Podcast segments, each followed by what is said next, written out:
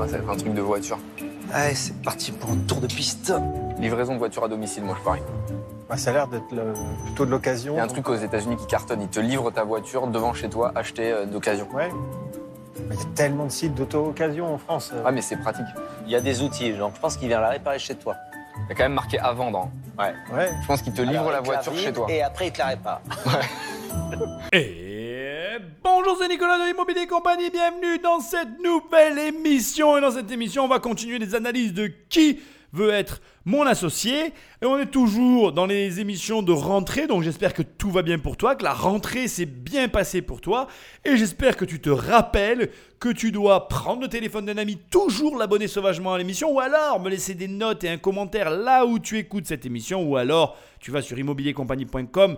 Dans l'onglet formation, il y a une formation, tu cliques, tu cliques et on travaille ensemble. Et dans l'onglet livres, il y a des livres, il y a même un onglet coaching maintenant. Si tu as envie, bref, je te laisse aller voir sur immobiliercompagnie.com. Il y a tout ce que tu as besoin, ou en tout cas tout ce que tu veux voir concernant mon univers. Cette émission risque d'être un petit peu courte car j'ai quand même exporté la timeline. Donc tu tu vois à l'avance un petit peu la taille de l'émission et j'ai quand même euh, une habitude générale sur euh, le, on va dire la taille de l'émission que j'exporte. Et là, je l'ai trouvée étrangement petite. Alors soit c'est un projet qui a emballé tout le monde, tout le monde avait des portefeuilles tout de suite et l'affaire s'est faite direct, ça s'est jamais vu dans l'émission, j'ai un gros doute. Soit euh, ça n'a plu à personne et j'espère que je me trompe. Patrick, toi tu le sais hein? Allez, Magneto. Je m'appelle Sofiane, j'ai 26 ans. Je m'appelle Kevin, j'ai 26 ans également. On est amis d'enfance et on a créé notre société il y a deux ans maintenant. Notre passion commune, c'est l'automobile. Voilà, depuis tout petit, euh, on s'amusait avec les petites voitures au début, après avec des deux roues, après avec des vraies voitures. Donc euh, voilà, ça a un peu démarré comme ça. Notre relation est une force. Kevin et moi, on n'a pas de grands frères. C'est comme une sorte de fraternité, euh, ah, mais euh, sans le lien du sang, entre guillemets. C'est très amusant. On a déjà eu ce genre de profil d'amis qui se présentent et je t'ai déjà dit que tu devais ou que tu pouvais ou qu'il fallait t'associer avec des amis. Mais je trouve qu'ici, on a cette notion de fraternité que je trouve intéressante. C'est-à-dire que on va pousser un peu le bouchon euh, plus loin que d'habitude et je vais carrément te dire que tu pourrais même, enfin si tu as envie, euh, créer une fraternité. Rien ne t'empêcherait de dire qu'avec telle ou telle personne, tu t'engages bah, à un certain degré de confiance et financier et à plusieurs niveaux, et tu t'engages sur tel ou tel projet pour arriver à tel ou tel objectif. Bon, ça fait beaucoup d'inconnus dans ce que je viens de dire parce que bon, bah, je ne te connais pas, donc je ne peux pas parler à ta place. Mais moi, ce que j'essaye de te mettre en avant ici, c'est que la notion de fraternité qui vient d'être posée sur la table est une notion que je trouve très intéressante parce que ça te sous-entend un engagement que tu peux toi-même décider de prendre pour justement arriver à atteindre je ne sais quel objectif qui serait le tien. Juste pour info, parce que je trouve ça intéressant. La fraternité, c'est un lien existant entre personnes considérées comme membres de la famille humaine, sentiment profond de ce lien, lien particulier établissant des rapports fraternels. Donc ce sont des gens qui ne sont pas frères, mais qui décident de se comporter, euh, on va dire, au-delà d'une simple amitié, bien plus qu'une simple famille, en s'adonnant l'un à l'autre. Alors s'adonnant, c'est peut-être un terme un peu fort, mais en tout cas en se considérant comme étant de la même famille. Je t'ai même trouvé d'autres textes qui vont être assez intéressants, comme celui de Wikipédia par exemple. Amitié fraternelle et au sens populaire du terme, l'expression du lien affectif et moral qui unit une fratrie. Par extension, cette notion désigne un lien de solidarité et d'amitié à d'autres niveaux. On peut parler de fraternité à l'échelon d'un groupe, telle la fraternité au sein d'une association qui unit ceux qui luttent pour la même cause, la fraternité d'armes qui unit les combattants, ou encore la fraternité scout franc-maçonne, petit clin d'œil à mes amis de l'immobilier, monacale, sportive, etc. Et c'est exactement ce que je t'incite à faire. Tu peux très bien demain, toi, sur une feuille de papier, griffonner quelques règles d'une fraternité que tu voudrais construire autour de l'investissement immobilier, par exemple, au hasard, ou autour d'une entreprise que tu voudrais créer avec je ne sais quelle personne que tu ne connais pas encore au hasard et suivant ces règles fraternelles préalablement établies, basées sur ce rapport de confiance, une association pour aller, comme ça a été écrit et comme je viens de te dire, pour aller dans une direction donnée. Et je trouve que c'est une très bonne manière d'aborder le business de manière générale parce que ça te permet dès le départ de poser des règles, d'apprendre à t'y tenir et surtout de voir si tu es capable d'avancer. Et du, du coup aussi, ça te permet aussi, avec cette espèce de, de, pseudo-morale fraternelle que tu aurais préalablement établie, de pouvoir parler de tout ça à des amis, à des gens proches, des personnes auxquelles tu aurais peut-être honte d'en parler parce que justement, tu as cette espèce de, de code, de fratrie préétabli, de fraternité, pardon, préétabli, qui te permet sous couvert justement de tout ce que tu as établi, bah, d'avancer, de parler, de, voilà, de proposer des choses. Et ça peut être, enfin moi je trouve que c'est, ça peut être une idée intéressante à creuser. Bon voilà, sans faire non plus des caisses. Après, je te demande pas de faire une fraternité en mode euh, voilà franc-maçonnerie parce que là ça va très très loin. Après, c'est sûrement très intéressant. Moi, j'ai pas de jugement euh, là-dessus. Tout est intéressant dans la vie. Il faut s'intéresser à tout. Mais voilà, tu peux le faire de toi-même. Tu peux créer ça et ça peut te permettre de te lancer. C'est toujours impressionnant d'aller rencontrer des investisseurs. On prend ça vraiment comme un enjeu qui sera forcément positif, sera du gagnant-gagnant. Et c'est un peu ce qu'on se retranscrit avec euh, notre service auprès de nos clients, c'est gagnant-gagnant. Ce qu'ils viennent de te dire là, en quelques mots, ces quelques mots, c'est exactement, en résumé, l'état d'esprit que tu dois avoir dans tout ce que tu fais dans ta vie. Premièrement, ce que, tout ce que tu entreprends générera de la peur automatiquement. Et cette peur, tu la ressentiras toujours, peu importe ta taille. Je veux que tu l'entendes. Nous, on grossit et j'ai toujours peur en fait. Même quand je vais voir une banque et pourtant j'ai l'habitude et je commence à être rodé, je sais comment leur parler, etc. Et j'arrive à faire de mieux en mieux et je vois que je m'améliore. Mais je parle de moi, mais c'est pour tout le monde en fait. Toujours dans ta vie, quoi que tu fasses, tu auras peur. Et chaque changement générera une peur nouvelle que tu vas devoir apprendre à gérer. Et c'est très bien qu'ils le disent parce que tu dois l'entendre. Cette espèce de pression, cette espèce de, voilà, de ressenti, il sera toujours là. Tu ne le supprimeras jamais, tu ne l'éviteras pas, il n'y a rien qui l'empêchera. En tout cas, toute personne qui mène des actions dans sa vie au- en- avec l'objectif d'avoir un résultat quel qu'il soit, ressentira ben, cette émotion. Ensuite, comme il l'a dit très bien, de toute façon, quoi qu'il arrive, même si c'est négatif, ça sera positif. Et c'est vrai. En réalité, tout ce qui t'arrive dans ta vie n'est jamais ni négatif ni positif. C'est l'interprétation que tu poses dessus qui fait que, au final, tu vas avoir des répercussions positives dans ta vie ou négatives. Je vais te raconter une histoire qui m'est arrivée tout à l'heure qui est très drôle. Je me suis arrêté devant un supermarché qui a eu, euh, il y a un an et demi ou deux ans de ça, un énorme problème. Un supermarché qui marchait euh, correctement, mais qui était vieillissant. Et qui a eu, c'était un intermarché d'ailleurs, si tu veux tout savoir. Il y a eu euh, le toit qui s'est affaissé en fait. Le truc était très vieux, il a beaucoup plu l'année dernière ou il y a deux ans, je sais plus. Le toit s'est affaissé. Et en fait, le supermarché est resté fermé super longtemps. Et euh, tout à l'heure, je me gare et donc je vois une dame qui se gare à côté de moi. J'avais un rendez-vous, enfin bref, je te la fais courte. Et je vois cette dame qui travaille à l'intermarché. Je dis, ah, vous allez travailler, ben, bon courage pour la journée, etc. Puis on je la connais pas, tu vois. Un mot sympathique entre nous. Elle était garée à côté de moi. Elle elle en ouvrant sa porte, elle m'empêchait de rentrer dans ma voiture. Du coup, je, voilà, j'ai eu un mot sympathique. Je lui dit, non, vous inquiétez pas, c'est pas grave. En plus, vous travaillez là. Comme j'ai vu qu'elle avait le, le, le, le pull d'intermarché, tu vois. Je dis, non, vous inquiétez pas, vous travaillez là, pas de problème. Comment ça va, etc. Ah, elle me dit, mais ça va super. L'intermarché vient juste de réouvrir. Et puis je me retourne dis, et j'avais même pas fait gaffe. En fait, je m'étais garé sur le parking de l'intermarché qui était tout le temps fermé depuis maintenant un an ou deux. Et il, venait de réouvrir, une semaine. Et je la regarde et j'ai dit Ah ouais, il a réouvert et tout. Elle me dit Vous avez vu, c'est tout neuf. J'ai dit Non, j'ai pas vu. J'ai dit Mais par contre, franchement, je vais vous dire, j'y allais de temps en temps à cet intermarché. Il était vraiment morose, pourri. Alors j'ai dit J'imagine bien que c'est pas pas bien ce que je vais vous dire. Mais certes, c'est très euh, dédommageable ce qui vous est arrivé euh, quand le toit s'est effondré. Mais je pense que c'est un mal pour un bien parce qu'il avait besoin de rénovation. Et là, la nana, elle me dit Écoutez, je travaille pas là, mais vous avez totalement raison. Carrément. C'est sûr que ça n'a pas été facile pour euh, le, propriétaire de l'intermarché de gérer ce laps de temps de fermeture puisque c'est du chiffre d'affaires perdu. Mais elle m'a dit aujourd'hui, allez voir, c'est génial à l'intérieur et c'est mieux pour tout le monde en fait. Et du coup, il y avait du monde, etc. Et ça te montre que, voilà, sur le coup, ton intermarché, là, le toit qui s'effondre, bah, tu perds beaucoup d'argent. Tu peux voir ça du côté négatif. Mais le truc, il était tellement vieux.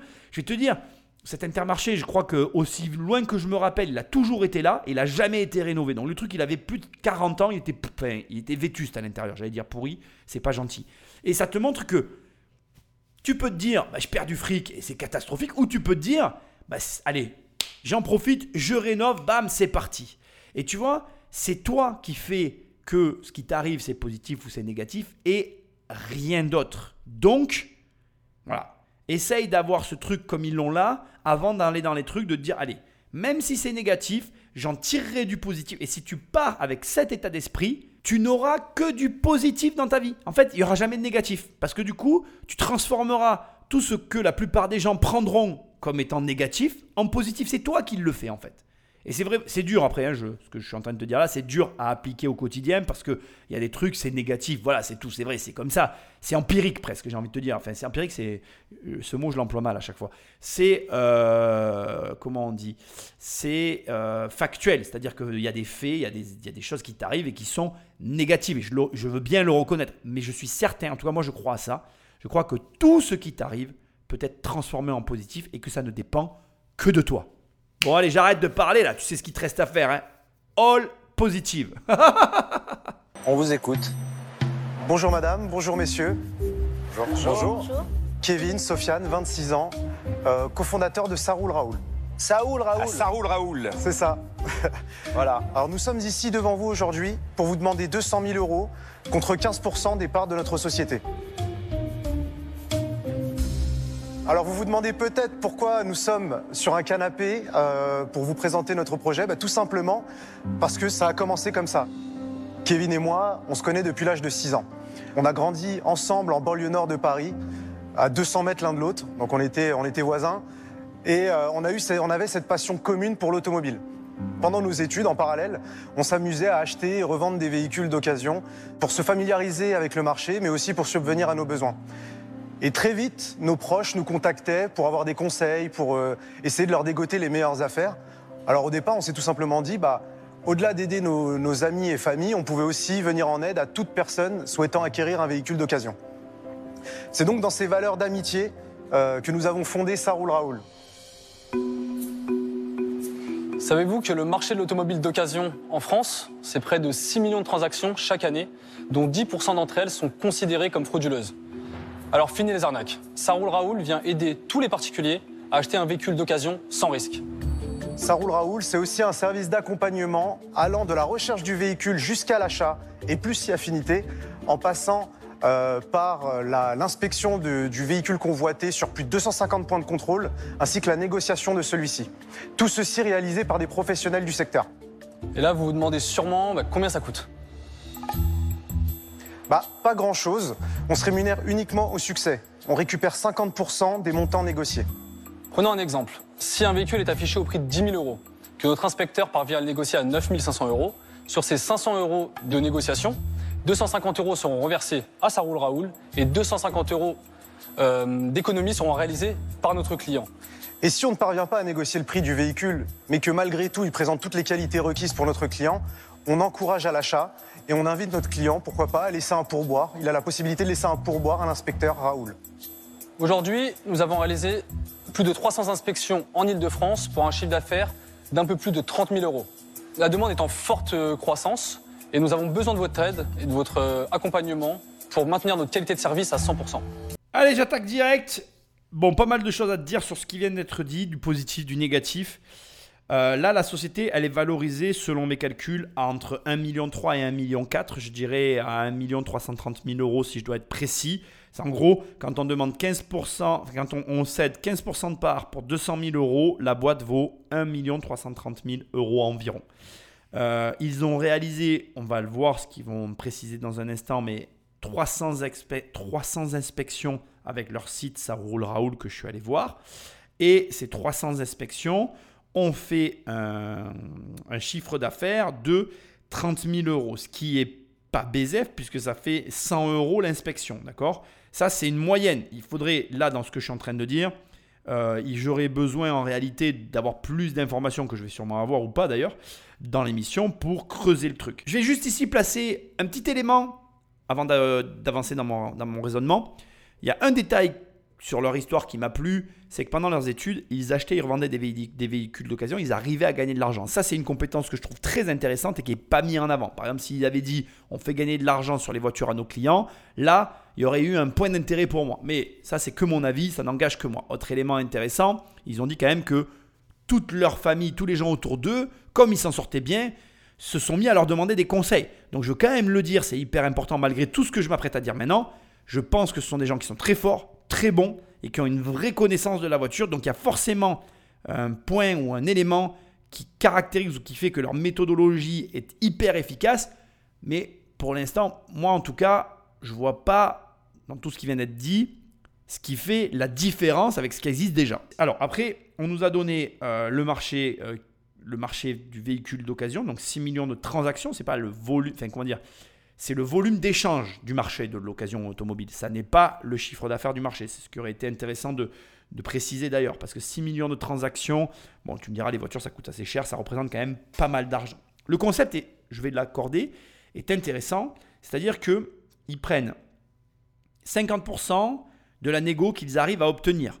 Donc vraiment, je vais pas réexpliquer ce qu'il a dit, je trouve le truc pas mal, et au final, euh, dans leur système, le client peut se retrouver dans une configuration où finalement, le, ça roule Raoul, le nom qui est rigolo quand même, euh, peut se retrouver donc finalement, comme ils l'ont dit, à négocier une voiture qui n'arrive pas à baisser, et donc le client se retrouve face à un prix pour lequel le site leur dit ben, achetez quand même, ça vaut le coup, mais pour lequel finalement le site ne touchera rien puisque la négo n'a pas eu lieu. Ce qui est quand même un pari audacieux et qui corrobore ce qui a été dit avant qu'ils rentrent devant les investisseurs. Ils ont quand même le souci de leurs clients pour proposer ça. Je trouve que c'est quand même pas mal. Maintenant, indépendamment de tout ça, le défaut que représente leur proposition, c'est que 1 le ticket moyen par inspection par rapport au prix d'une voiture, à savoir 100 euros, je trouve très bas. Deux, le fait que finalement, tu as des clients, mais tu sais pas si tu vas aller au bout. Et pire, tu sais même pas si tu vas gagner de l'argent. C'est quand même négatif. Et trois, c'est le truc que tu vas dire, mais Nicolas, tu n'en as pas parlé. C'est quand même un point important. Comme ils l'ont dit, ils peuvent laisser des pourboires. Et alors là, à l'inverse, on est sur une marge à 100%. Mais on est en France et avec l'argent et le pourboire d'ailleurs, dans notre culture, ça n'est pas quelque chose de vraiment... euh, on n'a pas une culture du, pour- du pourboire en France. Les Français ne laissent pas de gros pourboires. Enfin, c'est assez rare. Moi, en tout cas, de ce que je constate, on n'est pas une population qui laissons de gros pourboires. C'est pas un reproche, c'est une réalité, quoi, en fait. Et si tu veux, ce que moi, je vois derrière tout ça, c'est que là, tu vas voir des investisseurs pour leur demander de donner de l'argent. Et les investisseurs ont toujours un souci de retour sur investissement. Et là, à brûle sur point, en écoutant tout ce que je suis en train d'entendre et en posant les chiffres sur ma petite feuille blanche, ça ne marche pas, Raoul, ça ne marche pas.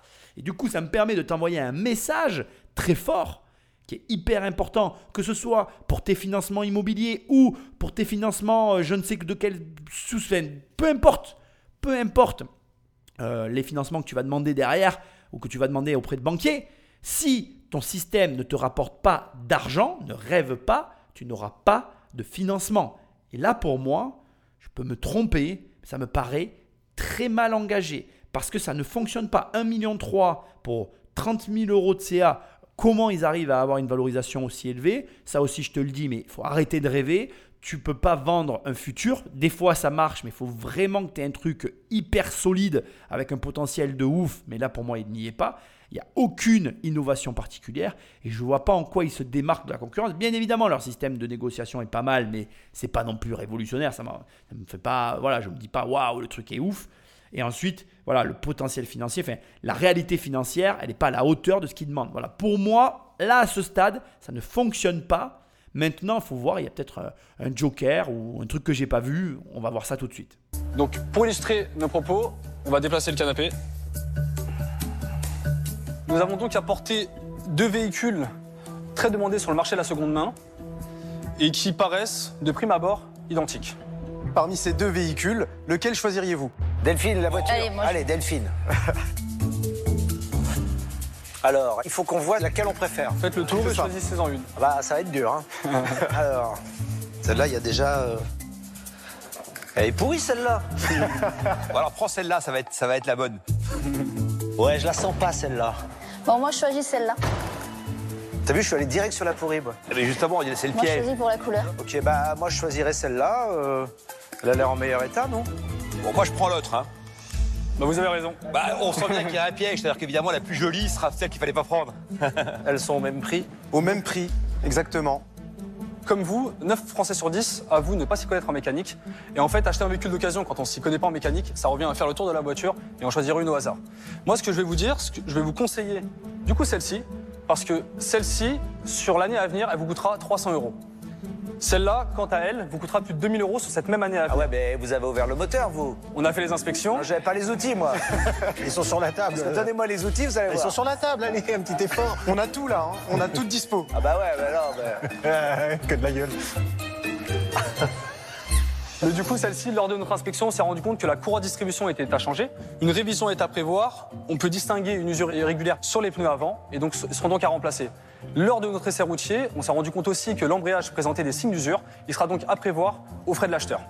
Alors là, je vais vous remettre en fait les rapports d'inspection des deux véhicules. C'est ce qu'on remet euh, à nos clients lorsqu'on a une demande d'inspection. Et c'est qui vos inspecteurs alors? Alors, c'est des professionnels de l'automobile. Ouais, mais c'est des salariés ou vous les faites travailler euh, en C'est un réseau de garagistes. En auto-entrepreneur On veut euh, un, ma- un maximum euh, salarier euh, nos inspecteurs. Donc aujourd'hui, vous avez des inspecteurs qui sont des salariés chez vous. On en a un sur la région Île-de-France. Ah, ça suffit aujourd'hui. Et on a des prestataires, du coup, qu'on envoie en cas de, de forte demande. Ok. Alors j'interviens ici parce que effectivement, on a un argumentaire que j'ai pas vu venir, c'est que l'inspection finit avec un rapport et le rapport nous permet d'anticiper des frais à venir qu'on n'aurait pas anticipé. Et d'ailleurs, je vais pas m'en cacher, si tu as lu mon livre, tu le sais, quand j'ai voulu me lancer euh, dans le business, entre guillemets, au début, je voulais me lancer dans tout ça, j'ai hésité entre les voitures et les appartements, et je me suis orienté sur les appartements parce que, comme ils l'ont dit, je ne comprenais rien à la mécanique des voitures. Et c'est vrai ce qu'ils ont dit. Moi, j'étais le mec typique qui achète la voiture par rapport à son physique et pas par rapport à sa mécanique. Alors, tu sais ce que je m'apprête à te dire. Bon, tu vas te marrer, mais avec l'électrique, est-ce que réellement leur concept a un avenir? Je ne le sais pas et je me garderai bien de te prédire l'avenir. J'aimais juste euh, ce doute et je le pose là parce que bon, je me dis, moi je pense, je crois, je pense, je sais pas si l'électrique qui prendra la suite, mais je pense que ma fille ne connaîtra pas les voitures essence. Je pense que ma fille, elle, elle les aura connues petites, mais je pense que elle a 5 ans. Euh, je pense que pour ses 18 ans, elle connaîtra des voitures, mais lesquelles je ne sais pas. Euh, L'avenir nous le dira. En tout cas, celles que le marché choisira comme étant les dignes successeurs de la voiture essence. Le problème avec l'électrique, c'est qu'il n'y a pas tout ce questionnement mécanique. Bref, bref, bref, bref, bref. Venons-en au point. Le point, c'est que ici, donc, il met en avant le fait qu'il y a un inspecteur qui passe et qui vient te faire un rapport qu'on te remet pour t'assurer que ta voiture, euh, elle est en bon état général. L'idée est bonne, mais comme le fait remarquer Marc Simoncini, combien vous avez d'inspecteurs? Un. Et euh, le problème, c'est que moi, de ce que je comprends et des recherches que j'ai- fait, c'est que c'est on est sur Internet, c'est une application et ou un site Internet qui est accessible et consultable de partout en France. La réponse de un inspecteur me paraît un petit peu charrette. hein. Il ne faut pas qu'il y ait 1000 clients en même temps. Parce que, à mon avis, le rapport, tu l'as pas tout de suite. Alors, on va voir ce qu'ils vont répondre parce que je pense que cette objection va être traitée, ou en tout cas, il va y avoir des réponses. Mais l'idée sur le papier, elle est pas mal. Enfin, elle est bonne, mais je la trouve pas réalisable. Voilà. Je pense que c'est une bonne idée, mais est-elle réalisable? That's the fucking question. Donc, on va écouter la suite. Pour l'instant, je suis dubitatif. Moi, le marché de l'automobile. Alors, déjà, je te le dis, je pense pas que j'investirai là-dedans. Le marché de l'automobile. Alors, la voiture, c'est vraiment pas mon délire. Moi, j'aime que les voitures anciennes, de collection euh, ou certains véhicules électriques. La voiture essence, c'est pas mon truc. Ça l'a jamais été. Euh, j'ai aucune affinité avec ce machin-là et c'est une activité de mode au même titre que les vêtements, puisqu'une marque va réussir à sortir un modèle qui d'un coup va être à la mode et cette marque va bien se vendre et quand le modèle va être désuet et ne se vendra plus, la marque se vendra moins. C'est mon interprétation du marché de l'automobile, c'est comme ça que je le perçois, c'est la raison pour laquelle je n'investirai pas dans cette industrie de mon opinion, ça n'engage que moi, mais maintenant, peut-être qu'il y a encore des arguments que j'ai pas vus et qui me feront changer d'opinion, mais j'ai des doutes. Et donc j'imagine, vous avez une application euh, qui permet, une application mobile, l'inspecteur il a son téléphone et en fait il fait tous les points un par un, il prend des photos, il vérifie, c'est guidé. Et ça, Exactement. c'est ensuite c'est généré automatiquement. Exactement. Donc on, on a élaboré la trame d'inspection sur laquelle on a beaucoup réfléchi, Kevin et moi-même, au tout départ, qu'on a amélioré au fil du temps. Et on l'a optimisé pour aussi permettre à l'inspecteur de faire son parcours le plus rapidement possible du véhicule. Quand est-ce que vous avez commencé votre activité? Avril 2019. Et vous avez quoi comme formation? Alors moi j'ai un Master 2 en stratégie d'entreprise. Et puis moi, j'ai fait un master 2 entrepreneuriat à Paris-Dauphine. Euh, D'accord. et en fait, en parallèle, euh, on finissait nos cours, on allait à la casse, démonter des pièces, préparer Ouais, les voitures, et on a essayé de les revendre. Ce seul point-là, le seul point qu'ils viennent d'évoquer, à savoir euh, après les cours, on allait acheter des bagnoles, on les remontait, on, a fait ça tout le temps, c'est le point principal qui pour moi, me donnerait envie d'investir en eux. Pas dans le projet, mais en eux. Je sens vraiment chez eux des, forces de travail, des mecs qui ont fait des hautes études en réussissant en parallèle à entreprendre. Pour moi, c'est exceptionnel et je voilà, j'adore ce genre de choses. C'est le seul élément qui me donne à ce stade réellement envie d'investir. Et du coup, ça m'engage et ça me permet, en tout cas, de te dire que toi aujourd'hui, je connais encore toujours pas ta situation, mais je te le répète dans chaque émission, tu peux toi aussi entreprendre. Je me fiche de savoir quelle est ta situation, mais tu peux arriver en parallèle de euh, tes activités, euh, de mener ou de produire quelque chose pour essayer de gagner de l'argent. Il n'y a rien qui t'empêche de le faire.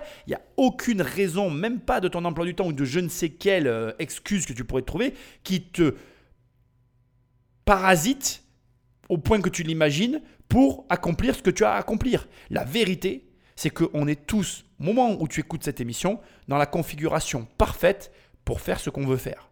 Le seul truc, c'est qu'il y a ceux qui cherchent des raisons et il y a ceux qui cherchent des, des il y a ceux qui, il y a que, il y a ceux qui se cherchent des excuses et ceux qui se cherchent des raisons. Je vais arriver à le dire. Donc, essaye d'être celui qui se cherche des raisons de faire plutôt que celui qui se cherche des excuses de ne pas faire. J'adore ça et je les salue vraiment parce que même si voilà, j'ai un problème avec l'automobile, mais ça, ça me regarde. Je, vois, je les vois vraiment, ce sont des super mecs et ils, ont, ne peuvent que réussir en fait. Parce qu'ils le faisaient avant même de le faire en société. Ils le faisaient avant même de devoir le faire comme étant leur métier. Ils ont ça dans leur ADN, ça ne peut que marcher. D'ailleurs, s'il a réussi à optimiser son, sa trame d'inspection pour permettre justement à ses salariés d'agir vite et bien, c'est parce que c'est leur truc et que tu peux pas leur enlever. Et c'est ce que tu cherches. Tu dois faire toi aussi ce pourquoi tu es fait. C'est pas aussi compliqué que. Enfin, c'est pas plus dur que ça en fait. Il te suffit de t'accorder ce temps ou en tout cas ce plaisir d'essayer de trouver dans l'idée ou le concept que tu as la manière la plus rentable de à la fois agir au niveau du temps et de te laisser cette marge de, nécessaire pour pouvoir ben, agir et en même temps gagner de l'argent pour pouvoir à un moment donné quitter ton job et ne faire plus que ça comme eux. Voilà. Donc bref, ils ont vraiment ce côté euh, très euh, sympathique qui, moi, en tout cas, me donne envie d'investir. Maintenant, voilà, j'ai ce problème avec les bagnoles qui, voilà, tu m'as compris. Hein? Et dites-moi, comment vous faites pour recruter des clients à travers Saoul Raoul? Comment vous faites connaître? Parce que moi, si je veux acheter une voiture, comment je sais que vous existez? Si vous n'avez pas un deal avec le site où j'achète ma voiture? Alors aujourd'hui, bah, notamment grâce à cette émission, mais également. Ah, voilà. Donc à partir de demain, c'est le feu. Ça explose. Ok. Exactement, on espère. ça, ça va. Mais également aussi grâce à nos clients, parce que c'est nos principaux ambassadeurs en fait aujourd'hui. Donc un client nous ramène en, en moyenne trois prospects. Voilà, car ils sont vraiment très satisfaits du service et aussi notre tarification, s'ils devaient payer une prestation euh, euh, avec un prix, un prix fixe, ils savent pas à quoi s'attendre. Alors du coup, on a opté pour cette tarification-là au succès. Comme ça, voilà, c'est du gagnant-gagnant. Et en fait, on a fait le choix également de nouer des partenariats avec des auto-écoles, typiquement, pour accompagner les jeunes permis lors de l'acquisition de leur premier véhicule. Donc imaginez 5 ans après, quand ils ont un meilleur pouvoir d'achat, qu'ils peuvent acheter un autre véhicule, avoir besoin d'un financement, etc. Aujourd'hui, euh, on arrive à les avoir au tout début de la chaîne de valeur, avant même l'achat du véhicule. J'aimerais que tu t'inspires, ou en tout cas que tu prennes note de la réponse franche et directe qui vient d'être faite à Marc Simoncini quand il pose la question Mais comment vous arrivez à récupérer vos clients? Et la réponse a été très claire Bon, ben voilà l'émission. Et alors, ça, c'est d'une franchise, je crois que c'est la première fois que je l'entends dans les Qui veut être mon associé. C'est euh, une très très bonne remarque parce que c'est vrai, les Qui veut être mon associé sont un accélérateur formidable. Et comme il l'a dit en rigolant Marc Simoncini, bon, mais demain, c'est la folie. Oui, il a raison. Mais après, ils se sont repris, ils ont amené des arguments qui sont tous autant valables les uns comme les autres. Et d'ailleurs, un très bon argument qui a été mis en avant, c'est nos clients sont satisfaits et nous ramènent trois clients euh, une fois qu'on les a euh, euh, servis. Ça, c'est imparable et ça montre que la société fonctionne très bien. Maintenant, indépendamment de ces éléments-là, il faut bien que tu te poses une question essentielle, quoi que tu fasses, c'est comment tu te fais connaître. Et c'est un vrai enjeu parce que c'est quelque chose pour lequel on met jamais suffisamment d'argent, on n'a jamais assez de stratégie et surtout, on n'est jamais suffisamment originaux sur ces sujets-là. Parce que là, le coût des auto-écoles, c'est un très bon deal, par exemple. Et c'est très, très euh, perspicace d'avoir pensé à ça et de l'avoir mis en place. Voilà, en tout cas, moi, je les salue vraiment, je les trouve super. Euh, c'est dommage que ce soit sur un domaine automobile parce que franchement, C'est le genre de truc où je pense qu'il y a, largement à faire. Maintenant, je dis ça et j'ai tort aussi dans mes propos, parce que l'automobile, c'est effectivement un milieu de requins, en tout cas au même titre que l'immobilier. D'ailleurs, j'en suis moi arrivé au point où aujourd'hui, si je devais racheter une voiture, je l'achèterais plus que dans un garage.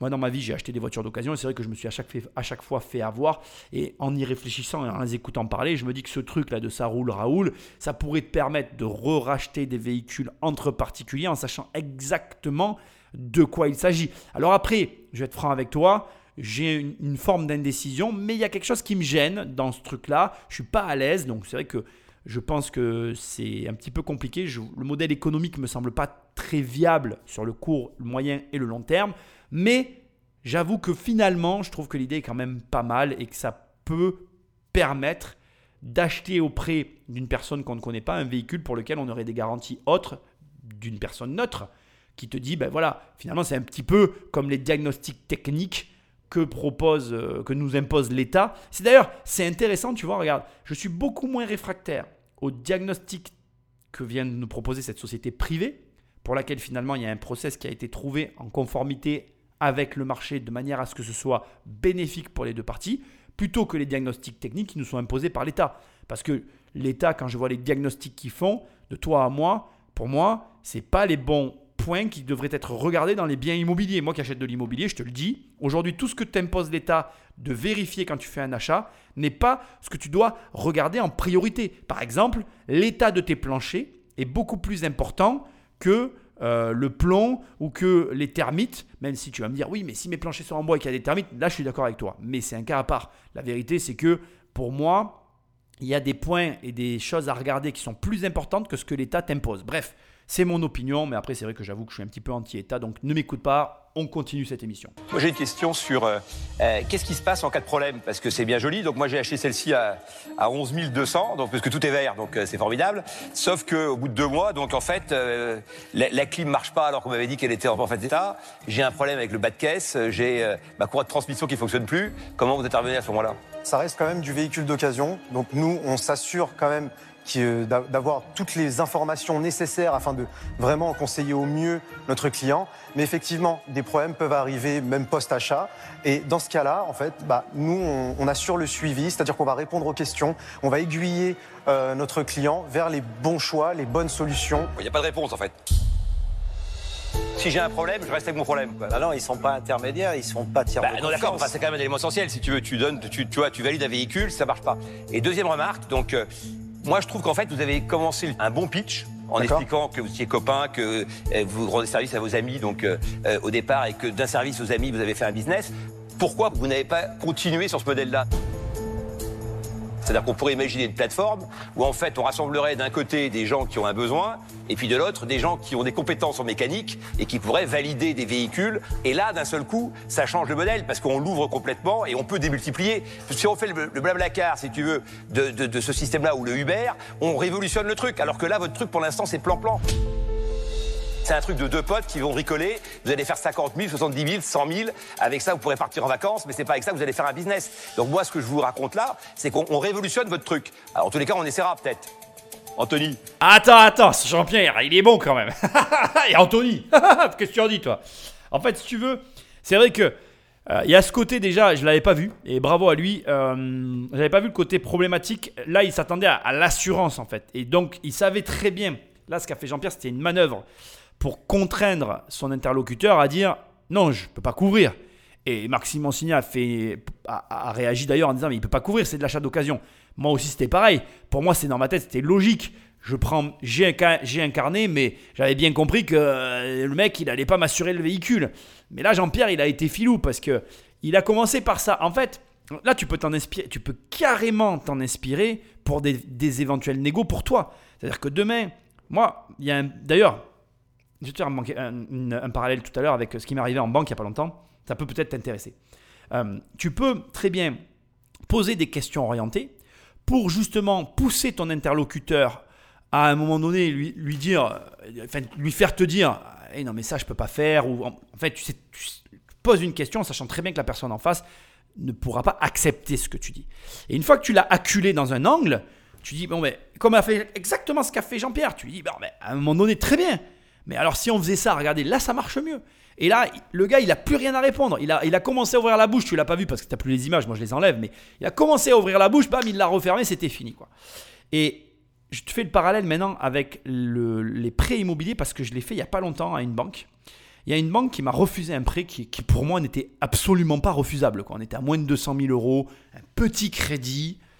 Et, la nana, elle me dit, c'est une femme, mais j'ai rien contre. Voilà, ça aurait pu être un homme, on s'en fout en fait, peu importe. La personne en face de moi me dit Oui, monsieur Popovic, euh, bon, on peut pas accepter pour tel. Enfin, une sorte de raison de merde. Et je lui dis Mais excusez-moi, madame, euh, ok, mais euh, vous avez des placements euh, à, à 12 ou 13% net? Ah non Je dis Mais alors, moi, le jour où vous avez des placements à 12 ou 13% net, j'arrête d'acheter de l'immobilier. Sauf que là, moi, aujourd'hui, je fais quoi de mon argent qui est sur mon compte en banque et pour lequel vous ne m'avez jamais rien proposé depuis toutes les dernières années que je suis chez vous? Et là, elle, a bégayé. Elle m'a juste dit Mais il y a une banque qui vous a accepté le crédit, monsieur Popovic? Oui, il y a une banque qui m'a accepté ce crédit. Alors on fait quoi maintenant? Parce que moi, là, je vous rends tout et je me barre en fait. Soit, soit je vous propose un autre projet moins cher, encore, parce que je peux le faire toujours dans les mêmes conditions, mais moins cher, et vous l'acceptez, et dans ces cas-là, j'envisage peut-être de rester dans votre établissement, ou alors, on arrête et c'est terminé. Je veux dire, vous servez à rien en fait, à part à vendre des téléphones, ce qu'ils font tous maintenant. Et là, c'est pareil. La banquière, euh, bah, du coup, bon, ça, ça, c'était pas dirigé contre elle. J'ai eu un autre rendez-vous. Maintenant, on discute. Ça veut pas dire que j'aboutirai, mais ce que j'essaye de te montrer, c'est que c'est très intéressant d'arriver à avoir ce genre de comportement parce que ça peut te permettre d'amener ton interlocuteur à lui montrer qu'à un moment donné, ok, euh, tu as un modèle, tu as quelque chose à me présenter et c'est comme ça que tu vois les choses. Mais malheureusement, ton modèle, il a une limite et cette limite, là, il lui met dans la tête. Il y a un moment donné, vous avez un modèle plan-plan, euh, vous n'avez pas, avec ce système, une possibilité euh, d'ouverture énorme, en gros, de, de pouvoir monter votre chiffre d'affaires à des hauteurs importantes.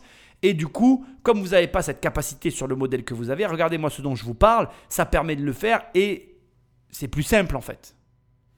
Donc en gros, ici, ce que toi tu dois retenir, c'est que il y a, encore une fois, comme ils l'ont dit avant de commencer, il n'y a rien de négatif. Là, on a quelqu'un qui leur montre que ce qu'ils font, ça ne fonctionne pas, qui a un modèle différent qui peut fonctionner. La question maintenant, alors là, je pense qu'Anthony va répondre, mais moi, en tout cas, je suis pendu aux lèvres de, de nos deux pitchers, je ne sais pas si ça se dit, mais des deux personnes qui sont en train de pitcher, parce que je voudrais savoir maintenant ce qu'ils vont faire. Est-ce que c'est des entrepreneurs et ils vont dire, allez, ok, Banco, Jean-Pierre, on y va, on signe où, on tente ton truc, ou non, non, euh, on voudrait continuer sur notre modèle pour voir quelle est la limite. Parce que c'est intéressant de voir que tu te confrontes à des gens qui ont quand même une certaine habitude. Ils ont tous ici, euh, tous les investisseurs qui sont là, ont, ont monté des gros business. Donc leur cerveau va très vite et ils voient très vite le potentiel de l'idée. Et, d'ailleurs, c'est marrant parce que Jean-Pierre a fait appel à de l'émotionnel. Il leur a dit, les gars, au début, ça marchait votre système avec les amis et tout. Vous faisiez l'intermédiaire. Pourquoi vous n'avez pas gardé juste ce système d'intermédiaire et vous ne l'avez pas fait en site internet? C'était des hubs en fait. Ils branchaient et rebranchaient d'un côté à l'autre. Ils branchaient. Il, des gens, comme l'a très bien dit Jean-Pierre. Et, c'est marrant, parce que des fois, tu as la tête dans le guidon et tu vois pas que tu avais une idée au départ et que tu es parti sur une autre idée. C'est très dommage. Donc, bref. Moi, j'ai hâte de voir comment ils vont réagir. Juste, je te remets, je me répète, parce que la répétition, c'est l'apprentissage, mais un vrai entrepreneur saisit l'opportunité. Il dit Ok, banco, bam, j'y vais et on verra bien. Après, je dis pas qu'il y a des vrais et des faux entrepreneurs, mais il y a des gens qui sont moins ouverts ou qui ont moins cette faculté de remise en question et c'est très dommage. Crois-moi, crois-moi, crois-moi, un des secrets de la réussite, mais dans tout, hein, on ne parle même pas que dans l'entrepreneuriat, dans la vie en général, c'est l'adaptation rapide. Tu as un plan, tu l'exécutes, mais si ça marche pas, bam, tu te réadaptes pour que ça fonctionne. Tiens, D'ailleurs, pour te faire encore un autre parallèle, comme ça tu vois que je fais pas que te dire les choses, je les applique à moi-même. Le projet dont je t'ai parlé tout à l'heure qui m'a été accepté, il a été accepté pas dans les conditions que je voulais, ben c'est pas grave.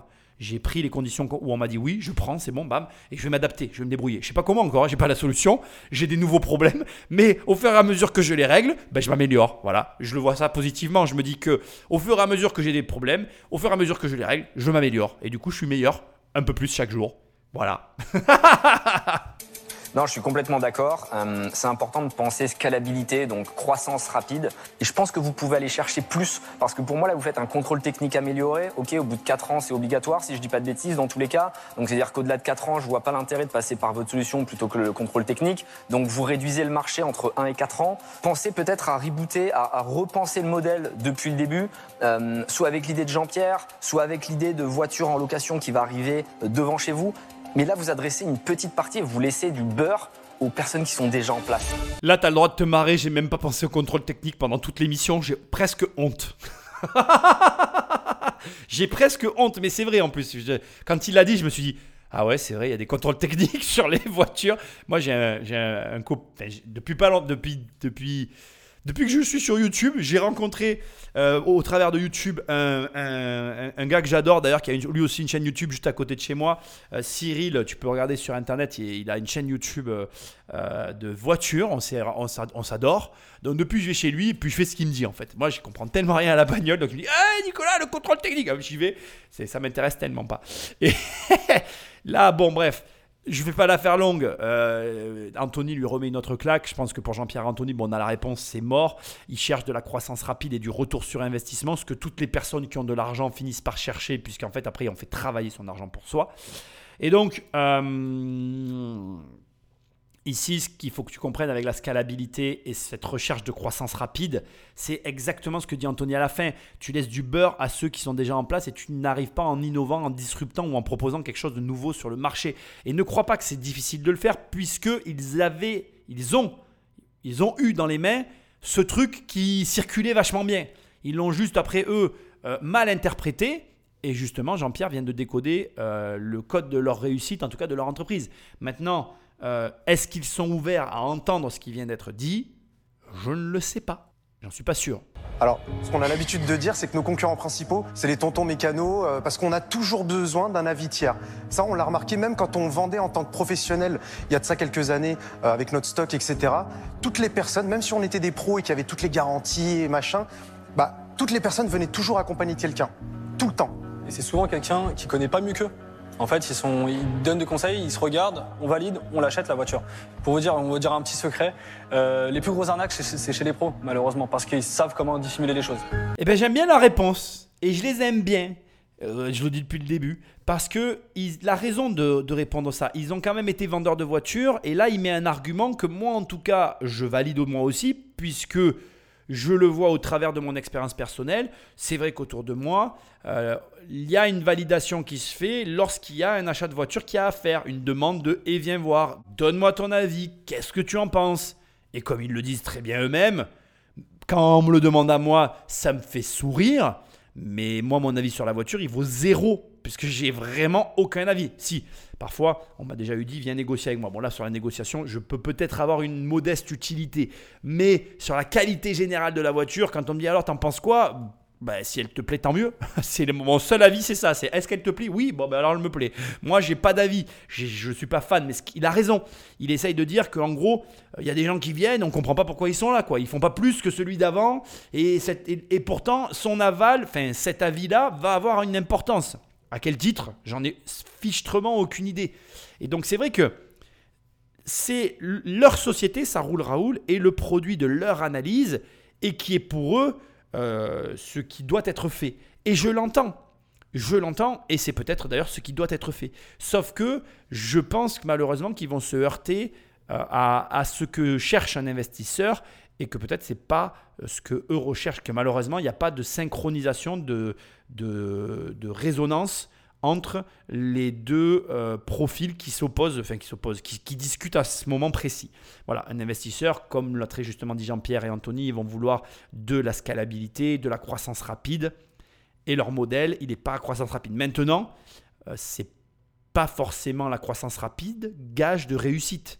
Et peut-être que, euh, en fait, ils devraient s'accrocher à leur idée que sur le moyen terme, c'est eux qui auront raison. Et je leur souhaite parce que franchement, ils ont l'air euh, vraiment bien. Ça a l'air d'être des gens très sains, des gens euh, soucieux de leurs clients. Et rien que ça, moi en tout cas, ça me donne envie parce que c'est vrai que là où je les rejoins, euh, moi j'ai déjà acheté, je veux quand même le dire, une Mercedes dans un garage Mercedes. Le garagiste, effectivement, m'a arnaqué. Je crois que j'ai déjà raconté cette histoire, peut-être. Et d'ailleurs, c'est allé, c'est allé tellement loin cette histoire parce que j'aurais pu euh, l'attaquer en justice. Il me l'a dit quand je m'en suis rendu compte. En fait, il a trafiqué, et c'était un garage Mercedes de la Côte d'Azur. hein. Il a trafiqué le compteur kilométrique de la voiture que je lui ai acheté. Quand je m'en suis rendu compte, euh, l'autre garage Mercedes où j'avais amené moi ma voiture parce que je ne l'ai pas acheté au même endroit m'a dit mais en fait euh, si vous l'attaquez il va, il va j'ai pas voulu j'ai dit non mais moi je cherche pas des histoires j'ai appelé le garage j'ai dit vous remboursez tout mais tout hein. j'ai tout donné les factures d'essence tout il m'a tout remboursé l'essence l'assurance tout tout tout tout tout j'ai pas perdu un sou, il m'a repris la voiture et ça s'est arrêté là. Donc il a raison quand il dit ça. Il a raison parce que c'est vraiment. euh, et d'ailleurs, voilà, moi, l'expérience cumulée des voitures récentes a toujours été une mauvaise expérience. Les seules bonnes expériences que j'ai eues, c'était avec des voitures de collection. Voilà, bref. Je pense que c'est, mais c'est peut-être mal fait, j'en sais rien. Après, moi, je suis nul dans les bagnoles, donc je peux pas euh, dire comment il faudrait faire. Je suis un peu dans un cas particulier parce que ça me plaît pas vraiment. Mais effectivement, voilà, il- là où il a raison, c'est que ils ont raison, pardon, c'est que il y a effectivement une problématique sur euh, quand on achète, on n'est jamais sûr à 100% de ce qu'on achète. Et vous avez investi combien dans ça, roule Raoul? Toute notre vie. Ouais, mais Ouais. d'un point de vue euh, financier. Financier, alors au départ, euh, 7000 euros De capital capital. social, puis après des apports de, en compte courant euh, pour financer, euh, financer au- le, le tout début, le développement. Ah, et- combien? 30 000. D'accord. 1000 euros. Et vous avez fait 30 000 euros en deux ans, c'est ça? C'est ça. Et pour autant, vous valorisez votre entreprise 1,3 million. Tout à fait. De par la, la, C'est- grande, c'est la, délirant, là. Enfin, la grandeur du marché, Ah non, mais ça, c'est pas une réponse. Vous pouvez pas valoriser une entreprise à 1,3 million parce que vous attaquez un marché qui vaut potentiellement des milliards. Nous, notre stratégie, c'est de pénétrer le marché, prendre le plus de parts de marché. Euh, c'est de l'investissement qu'on fait. Alors évidemment, on vous demande de nous accompagner, de prendre le risque avec nous. On y croit au projet. On sera sûrement amené à changer. On est ouvert à tout. On a besoin, c'est ça, un accompagnement au quotidien, un pilotage, euh, être des bons potes avec nous. Parce que pour le coup, euh, en fait, on, on sait maintenant aujourd'hui, Kevin et moi, que qu'on travaille bien. Il faut juste que maintenant tout le monde le sache. C'est tout. Voilà.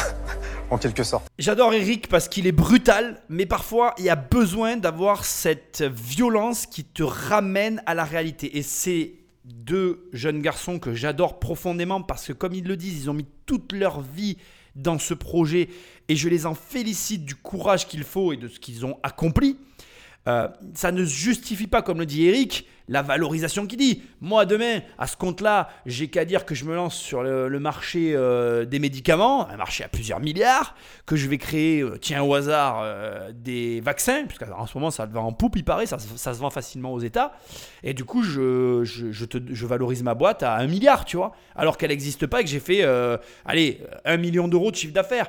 Donc, si tu veux, là, j'ai pris des gros chiffres exprès pour que ça ait l'air de démesure et de te montrer le ridicule du truc. C'est-à-dire que tu ne peux pas euh, surévaluer quelque chose que tu, toi, crois voir. Et le problème, c'est que ce comportement-là que je viens de te donner, hein, tu l'as aussi pour tes propres projets immobiliers. Moi, je vois des mecs qui arrivent et qui me disent Ah ouais, mais moi, euh, tu comprends, je vais acheter un projet à 700 millions d'euros. T'as fait quoi comme opération? J'en ai jamais fait. J'ai acheté ma résidence principale. Oui, peut-être. Enfin, tu rêves. et c'est ça, si tu veux, le truc, c'est que c'est bien d'avoir de l'ambition, mais il faut avoir de l'ambition avec les pieds sur terre. Et malheureusement, c'est un pied devant l'autre. Et quand tu veux apprendre à marcher, il faut faire le premier pas. Et le second, tu vas te vautrer. Et le troisième, tu vas te relever. Et après, tu feras peut-être deux pas. Ou peut-être qu'un seul encore. Et pour faire un parallèle avec l'immobilier, moi, mes clients, souvent, je commence par leur faire acheter des petits trucs à leur échelle. Et même quand ils ont les moyens, je leur conseille d'acheter des petits trucs. Et il y en a qui vont dire, ah oui, mais tu leur fais perdre du temps. Non, il faut bien qu'ils commencent. Tu peux pas vouloir courir avant de savoir marcher. Et là, vraiment, le mec arrive, ouais, il fait 30 000 euros en deux ans, je, veux, je vaux 1,3 million. Mais au nom de quoi, s'il te plaît? Il n'y a rien qui justifie. Eric l'a dit un peu violemment, mais il a drôlement raison. Et le paradoxe, c'est que voilà, ils ont mis leur vie et que tu sens qu'il y a de la conscience, qu'ils sont consciencieux, qu'il qu'il y a vraiment de. Je le vois tout ça, tu le vois en fait. Ça transpire euh, les, personnes qui sont réellement attachées à ce qu'ils font. Mais ça ne suffit pas en fait. Il y a une dimension économique. Et quand ils leur ils disent à ces deux personnes, oui, mais on est là pour que vous nous financiez, pour qu'on fasse savoir. Alors là, pour moi, c'est le pompon. Je fais que de le répéter dans ces émissions, mais tu es en gros en train de dire au banquier finance mon marketing. Non, mais mec, le marketing, tu peux en faire avec zéro. Si tu n'arrives pas à te faire connaître en l'état, tu n'arriveras pas à te faire connaître avec de l'argent. Le problème de se faire connaître, c'est que tu peux le faire sans argent. Donc le banquier te ne, te le financera pas si tu n'arrives déjà pas à le faire. Sans... De toute façon, il ne te le financera pas de tout, même si tu arrives à le faire avec de l'argent. Après, tu peux, euh, par euh, de l'entourloupe et euh, tu vois, euh, de l'arrangement, arriver à détourner des fonds, façon de parler, quand je dis détourner, c'est-à-dire tu as un crédit pour du matériel, finalement à la fin du crédit, il te reste un peu d'argent, eh ben, tu t'en sers pour du marketing. Voilà, c'est pas du détournement, c'est tu vois ce que je veux dire. Voilà, bref, tu m'as compris. Ce que je veux dire, c'est que en gros, euh, de toute façon, là, la problématique, elle vient pas, même pas de, de à quoi vont vont être alloués les fonds. Elle vient du fait que la société qu'ils ont dans les mains ne vaut pas ce qu'ils demandent. Donc, euh, soit là, d'ailleurs, de la même manière que tout à l'heure j'ai dit, il devrait s'adapter à ce que dit Jean-Pierre. Là, il devrait dire, ok, notre boîte elle vaut pas ça. Faites-nous une proposition cohérente avec la situation. Parce qu'en parallèle, ils disent on a besoin d'accompagnement quotidien. Ça aussi, ça fait un peu peur, tu vois. Genre les mecs, il faut pas qu'ils rêvent. Ces mecs-là, ils vont pas être là tous les jours à les accompagner. Après, effectivement, s'ils leur donnent des directives à faire, etc., et que tous les trimestres, il y a un suivi, c'est pas pareil. Mais ce que je veux dire, c'est que là, euh, on est sur quelque chose de, euh, voilà, de compliqué. Rappelle-toi l'émission qu'on a fait euh, sur la fille, j'ai oublié son prénom, ne m'en veux pas, qui voulait aider les personnes qui étaient atteintes d'addiction. Elle aussi, elle est arrivée avec un gros projet et finalement, elle a fait un, comment on appelle, un pivot, comme on dit ça comme ça aux États-Unis, elle a changé en temps réel devant les investisseurs en disant Ok, je fais une chaîne YouTube. Et elle a fait sa chaîne YouTube. Et elle a eu complètement raison. Là, pour moi, soit il s'adapte, soit il meurt. C'est comme ça que je le vois, mais je peux me tromper, mais peut-être pas. Bref, Patrick Magneto. Qu'est-ce qui se lance?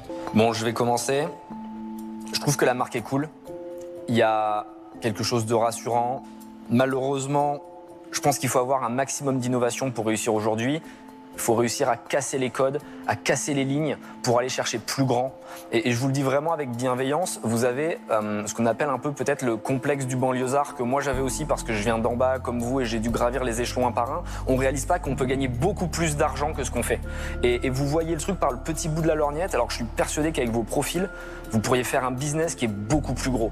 Et avec les arguments que vous m'avez donnés aujourd'hui, j'ai du mal à imaginer une boîte qui va valoir des centaines de millions d'euros. Et nous, c'est ce qu'on va rechercher en tant qu'investisseur. On a envie d'accompagner des grosses aventures. Donc, euh, c'est vraiment pas votre profil que je remets en question, plus le business model qu'il y a derrière et l'innovation que vous portez euh, à, cette, euh, à cette industrie. C'est la raison pour laquelle je passe le dossier, malheureusement. Bon, les chiffres sont élevés. Là, il parle de centaines de millions d'euros. Moi, je trouve que c'est quand même pas. Il y a un manque de cohérence dans ses propos.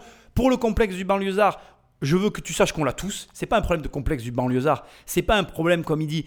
Pour moi, là-dessus, je suis pas tout à fait d'accord avec Anthony. Je pense qu'après, quand tu entreprends, tu as la tête dans le guidon, parfois tu as la tête baissée, et tu pas ce recul pour voir que tu t'es engagé dans la mauvaise voie. D'abord, ils n'ont rien fait de grave, ils n'ont pas euh, dépensé des, des, sommes folles, ils peuvent faire machine arrière. Pour moi, il n'y a rien de catastrophique dans leur situation du tout.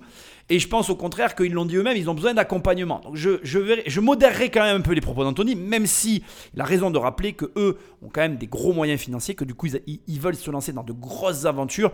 Et en tout cas, concernant Anthony, et c'est aussi pour ça que je l'aime bien, parce qu'il est assez excessif, et c'est ce que j'aime bien chez lui, parce que je le suis aussi moi-même, il cherche ce côté briser la glace ou briser le monolithe qui a été posé en place par les grandes institutions qu'on a l'habitude d'avoir en France. Et lui, il veut ça, il veut des briseurs d'institutions, et je le comprends, il a les moyens aujourd'hui de ses ambitions, il a raison d'annoncer la couleur dès le départ, et c'est important, toi, quand tu vas voir quelqu'un, de t'adresser à la bonne personne. Moi, par exemple, euh, quand je grossis, je change de banque et je vais plus voir les mêmes banques. Et c'est la même chose pour toi. Il faut que tu comprennes qu'il y a des interlocuteurs pour chacun des niveaux et que tu dois apprendre à t'adapter et à pas parler de la même manière et que tu dois à des moments savoir accepter que ben, pour passer à l'étape supérieure, il va falloir parler à de nouvelles personnes et pas de la même manière. Voilà. Donc J'entends ce qu'il a dit, tu dois toi aussi l'entendre. Il y a des personnes comme ça qui veulent rentrer et envoyer du lourd dans des gros marchés, c'est audible, c'est ok, ça correspond pas. Je pense que de toute façon ça n'aurait pas correspondu avec Anthony, même si je crois qu'il aurait pu leur amener beaucoup de choses. Mais toi, en tant que personne qui écoute ces émissions, ce que tu dois retenir qui est essentiel, c'est que quand tu t'adresses à quelqu'un, veille toujours à t'adresser à la bonne personne.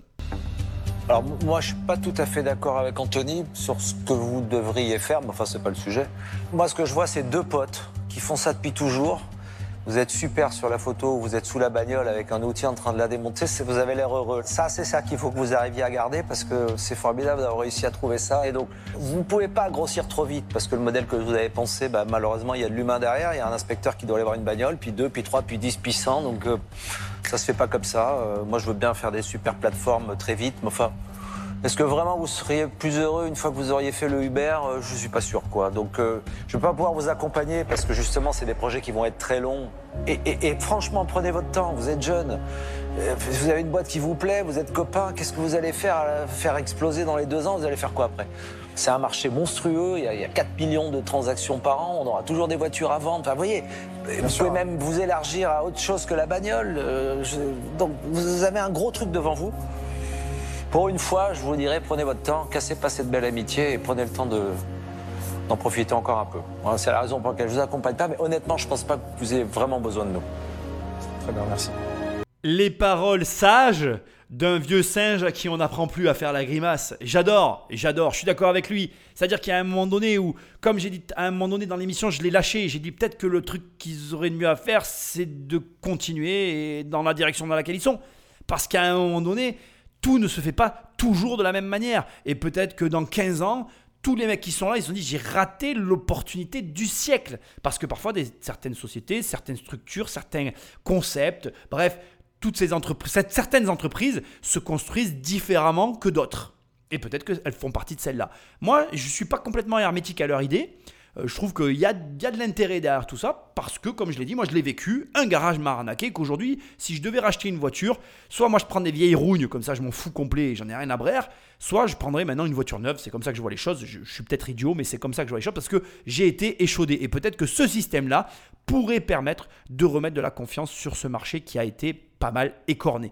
Moi, je pense qu'il a totalement raison, qu'ils ont l'air heureux et moi, je les sens super épanouis et qu'ils continuent comme ça, ma foi. Je ne vais pas dire ce que Marc a dit, on écoute les autres. Peut-être qu'il y en a un qui va financer, qui sait. Alors, euh, vous avez effectivement un, joli nom. Vous avez fait un, un bon constat, c'est-à-dire qu'il y a un marché du véhicule d'occasion. En revanche, le marché du véhicule d'occasion, il est déjà très organisé, avec déjà des intervenants euh, qui tiennent le marché et qui, pour moi, apportent déjà un peu plus que ce que, vous apportez vous. Et notamment les inspections, elles sont en train de s'automatiser, donc euh, à l'avenir, euh, le rôle des inspecteurs, le rôle de l'humain sera certainement beaucoup moins important que ce qu'il est aujourd'hui. Donc je pense que vous partez d'un bon constat, mais votre modèle, il est déjà un peu dépassé. Donc je ne vais pas vous suivre. Très bien. Merci. Bon là, Delphine, c'est un peu la papesse euh, de la mécanique. hein. Elle a quand même une société de transport euh, qui est valorisée plus un milliard, ou je sais plus quoi là. Donc bon, euh, ce qu'elle dit, c'est vrai. Hein. je sais pas, ça va être automatisé. Remarque, Elon Musk veut faire un robot. Peut-être que le robot fera les, trucs. Et puis de toute façon, les Tesla, il y a qu'un pignon avec une roue qui entraîne le pignon. Donc il y aura plus de mécanique. Bref, on sait pas. La vérité, c'est qu'on sait pas et que de toute façon, ça ça correspond pas.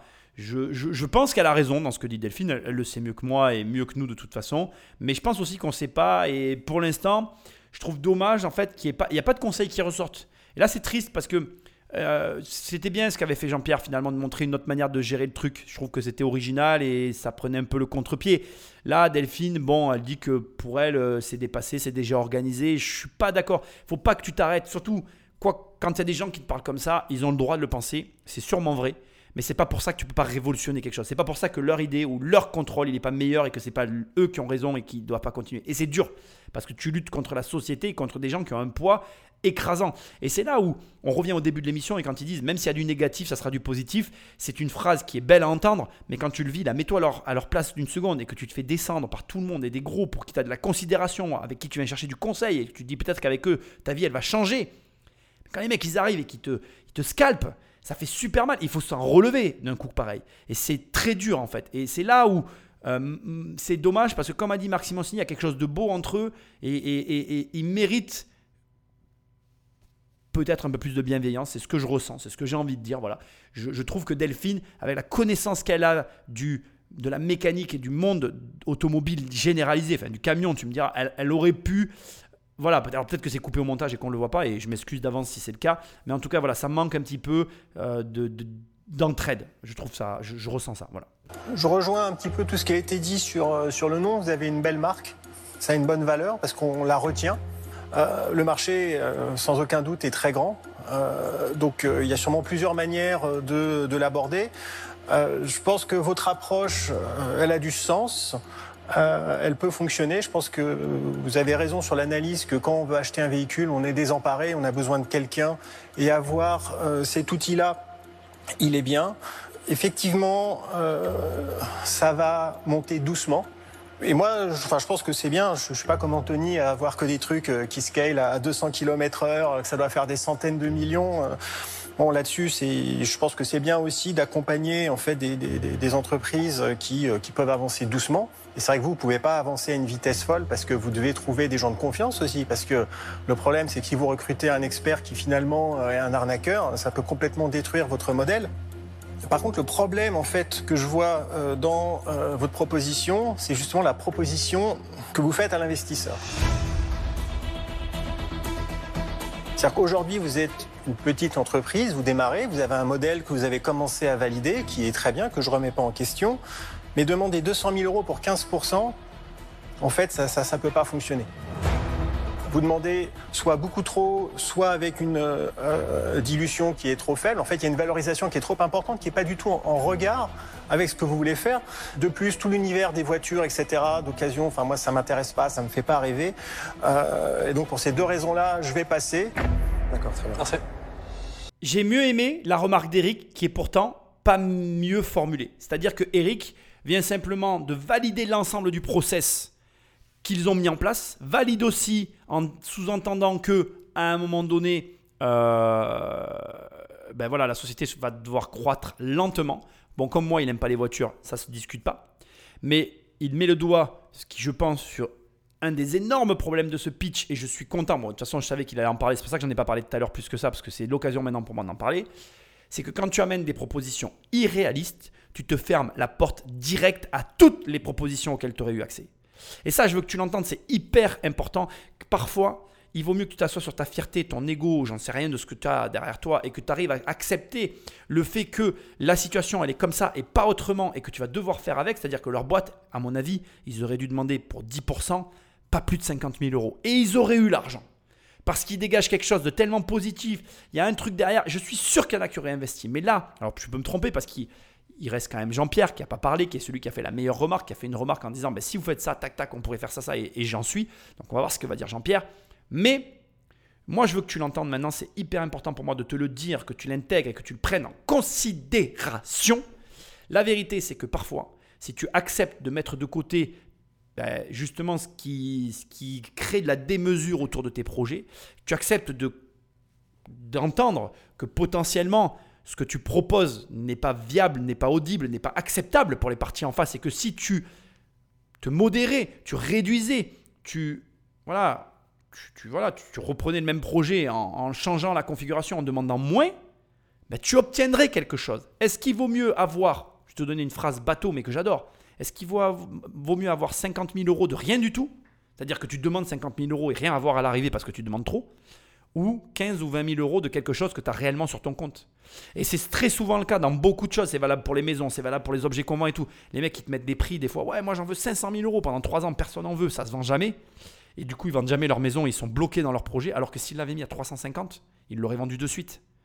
Est-ce que ce temps que tu perds à demander trois fois trop cher n'est pas en soi beaucoup plus cher que le prix que tu crois avoir un jour et que tu n'auras jamais. Je sais pas si tu comprends ce que j'essaye de te dire, mais c'est vraiment la maladie du siècle. hein. Aujourd'hui, il y a des gens, ils pensent avoir des trucs dans les mains qui vaut des millions, alors j'exagère un peu, mais des centaines de milliers d'euros, et ça en vaut pas la moitié, quoi. Et parce qu'ils ne veulent pas accepter la réalité du prix que ça vaut, ils sont complètement acculés, sclérosés, bloqués, t'emploies tous les termes que tu veux, mais ils sont en train de stagner. Et ce que les gens ne comprennent pas, dans la vie, dans la vie, si tu es à l'arrêt, tu es mort.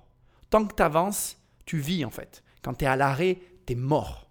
Donc mettre un prix sur quelque chose et comme ça, voilà, 15%, 200 000 balles, allez, bim, 1,3 million ma société. Elle a 30 000 euros en deux ans, 1,3 million ma société. Tu n'auras rien. Ça, c'est valable? La démarche est bonne? Non. Donc réfléchis à un moment donné quoi. Essaye de, essaye de dire, allez, essaye d'avoir un peu d'humilité, de te dire, bon ok voilà, ça vaut pas ça, je réajuste, est-ce que tu es d'accord de rentrer dans l'aventure avec moi? Est-ce que de demander 50 000 euros à Eric pour 15% de capital, ça vaut pas largement la présence d'Eric Est-ce que la présence d'Eric ne vaut pas les 200 000 euros que tu n'auras jamais quoi? Voilà. Je dis ça, je dis rien, comme d'habitude. Grosse pression le dernier. Euh, vous avez entre les mains en fait quelque chose d'intéressant. D'abord, vous avez euh, ce qu'a bien dit Marc, donc une amitié. Et dans le business, c'est très important parce qu'en fait, il y a des soirs, où on se sent un peu seul, il y a des soirs où on a la pression, il y a des soirs où on doute. Et quand on est deux et deux potes, on peut se répartir un peu la charge émotionnelle. Et ça, c'est plutôt bien. Moi, je ne suis pas d'accord avec Marc sur le fait que la photo vous serve. Cette photo, vous êtes sous la bagnole. Moi, je vous rêve au-dessus de la voiture. Il faut sortir de ce côté maintenant le cambouis. Là, vous faites garagiste. On s'en fout du garagiste. Vous, vous voulez inventer un modèle. Donc, sortez-vous les mains sous le capot, lavez-vous les paluches et passons à autre chose. Et le autre chose, c'est ce que vous avez commencé à définir, sauf que votre storytelling, en fait, est plat. Pourquoi il est plat? Parce que moi, j'aurais parlé d'économie du partage. Et je serais parti des tontons plutôt que des voitures. Aujourd'hui, en banlieue et partout d'ailleurs, il y a plein de gens qui ont des compétences, mais qui les mettent au service d'aucune cause. Parce qu'en fait, ils savent pas comment prendre le, problème par le bon bout. Et, il y a plein de gens, en fait, qui seraient très utiles à d'autres gens qui habitent juste à côté et qui ont un besoin, en l'occurrence, donc d'acheter une voiture d'occasion. Et si on arrive à matcher ces gens-là ensemble, alors on crée un maximum de valeur. Et c'est ce qui manque dans votre euh, proposition. C'est le fait de pouvoir démultiplier. Donc moi, en fait, je pense que j'ai bien compris le jeu de mots, tonton Raoul euh, euh, ça roule Raoul. Moi, je trouve que justement, ça roule pas. Je trouve qu'il manque quelque chose dans le projet et que vous êtes des bons gars avec un bon début de réalité, mais il manque ce step-là et c'est ce qui ferait toute la différence. Moi, je dirais pas, mais je garde le contact parce que si vous êtes prêt à pivoter, alors ça m'intéresse et je pense qu'on aura aussi Anthony avec nous. Exact. Je valide tout ce qui vient d'être dit. Avec plaisir. Ça marche. Merci beaucoup en tout cas pour ces retours. Merci, beaucoup et lâchez rien. ça marche, merci. Merci. Comptez sur nous pour ça. À bientôt. Merci, à bientôt. Au revoir. C'est dommage parce que c'était sympa, ils avaient- c'était des bons mecs. Et Marc, il veut les laisser sous la voiture en plus. il est sympa, Marc, il dit continue à faire les boulons. On va aller dans la Silicon Valley les deux. Ah, s'ils vont rester potes. Ce qui est hyper intéressant dans ce que vient de dire Jean-Pierre, l'approbation d'Anthony, les derniers échanges qu'on vient d'avoir, c'est que déjà tu te rends compte que pour un seul et même projet, il peut y avoir des dizaines et des centaines et une infinité de visions différentes. Et que chaque vision, c'est finalement le produit de l'expérience, du vécu, de la, de la façon d'aborder le problème que peut avoir la personne qui te délivre son sentiment. Et, comme on l'a dit au début de l'émission, tous les avis sont bons à prendre. Et c'est vraiment important de le comprendre, de l'accepter et surtout de se dire que l'idée de ces deux jeunes garçons peut coexister parallèlement ou en opposition à l'idée de Jean-Pierre. C'est-à-dire que si tu écoutes cette émission, tu peux reprendre l'idée de Jean-Pierre, la mettre en place, et je suis sûr que ça cartonnerait d'ailleurs. Je pense que là déjà, je te tends une perche, mais si tu sais pas quoi faire, ben, tu prends cette idée-là et il te suffit simplement ben, de l'adapter et de la mettre en œuvre pour que ça fonctionne.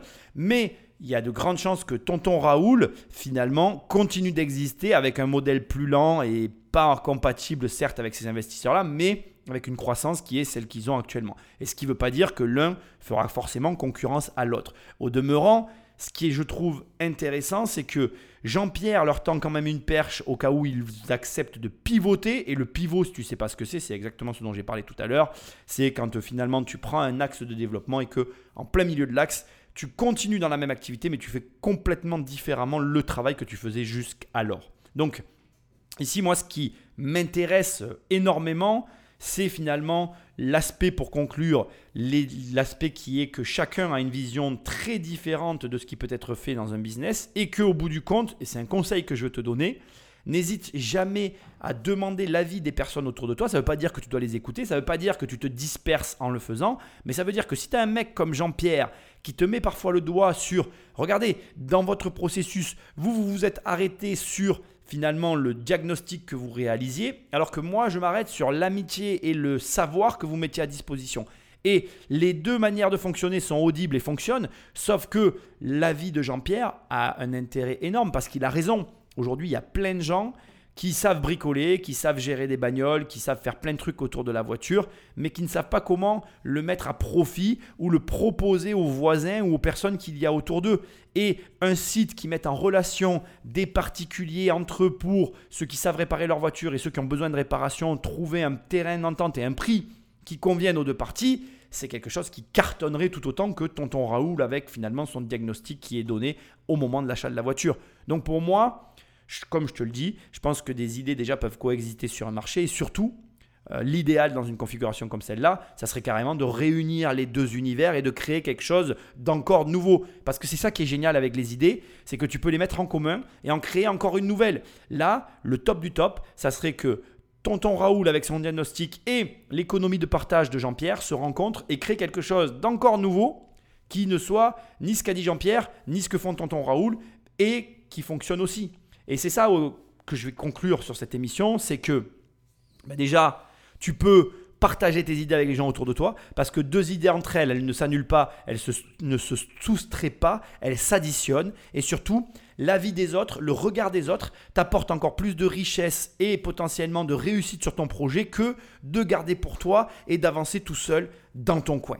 On va en écouter le mot de la fin à la sortie, ce que eux ils nous ont à nous dire, et puis on conclura comme d'habitude avec cette émission qui était pour moi quand même très intéressante, même si, comme je te l'ai dit au départ, la voiture, c'est absolument pas mon dada. Sofiane et Kevin n'ont pas réussi à les embarquer dans leur projet, ce qui montre une nouvelle fois qu'il faut bien plus que de la détermination pour réussir à convaincre des investisseurs. Nous sommes un petit peu déçus, mais malgré tout, ça reste quand même une très bonne expérience. On a eu des remarques euh, assez constructives, donc on prend ces remarques, on va se poser, les digérer, décliner peut-être un plan d'action, mais en tous les cas, euh, ça repart. Ça roulera. Ça roulera, euh, j'espère longtemps. Le positif dans cette affaire, c'est que leur entrain, leur enthousiasme n'a pas été ébréché, attaqué, d'apparence bien évidemment. Ils veulent continuer l'aventure et c'est ce qu'il faut faire. Après, moi je considérerais quand même, je ne ferai pas que considérer les remarques qui ont été faites. Hein. Je, j'implémenterai le plus rapidement possible certains des éléments qui viennent de leur être dit. Mais ça reste que mon humble avis. Mais après, c'est difficile hein, de, de, prendre en considération parfois euh, des changements qui sont tellement énormes, tellement brutaux, tellement difficiles à mettre en place et puis aussi, tu as du mal à percevoir que certaines personnes qui te donnent des conseils, parfois très proches de toi, puissent avoir raison. Et ça complique la chose, ça complique la démarche. Et pourtant, c'est la bonne euh, façon de procéder. Il y a des moments, il faut être capable d'écouter, de se remettre en question et du coup de changer ce qu'on est en train de faire. Bon après, il faut pas non plus prendre tout ce que je dis au pied de la lettre. C'est en fait un subtil mélange entre j'entends ce qu'on me dit, j'écoute ce que je veux faire, j'arrive à me remettre en question, mais en même temps je suis capable de garder ce que je pense être bon pour ma boîte. L'entrepreneuriat de toute façon, ne nous mentons pas, ça n'est pas facile. C'est effectivement une succession d'échecs qui doivent amener à une correction du tir ou de la direction dans laquelle ben, tu es axé et qui doivent te permettre d'atteindre soit le résultat que tu convoites, soit une position dans laquelle en tout cas tu te sentes bien. Et c'est là-dessus qu'on va terminer. L'important c'est d'être heureux, l'important c'est de faire quelque chose qu'on aime, l'important c'est d'avoir un projet que l'on porte, dont on est fier et qui rende nos clients satisfaits du service qu'on leur fournit. D'ailleurs à ce sujet, si tu veux faire appel à mes services, va sur immobiliercompagnie.com. Dans l'onglet formation, il y a une formation, on travaille ensemble. Dans l'onglet livre, il y a des livres, on travaille ensemble. Dans l'onglet coaching, il y a des coachings et je te coach. Bref, tu cliques, tu cliques et on bosse ensemble. Passe à me laisser un commentaire et des étoiles là où tu écoutes l'émission. Et moi, je te dis à très bientôt dans un prochain podcast. Salut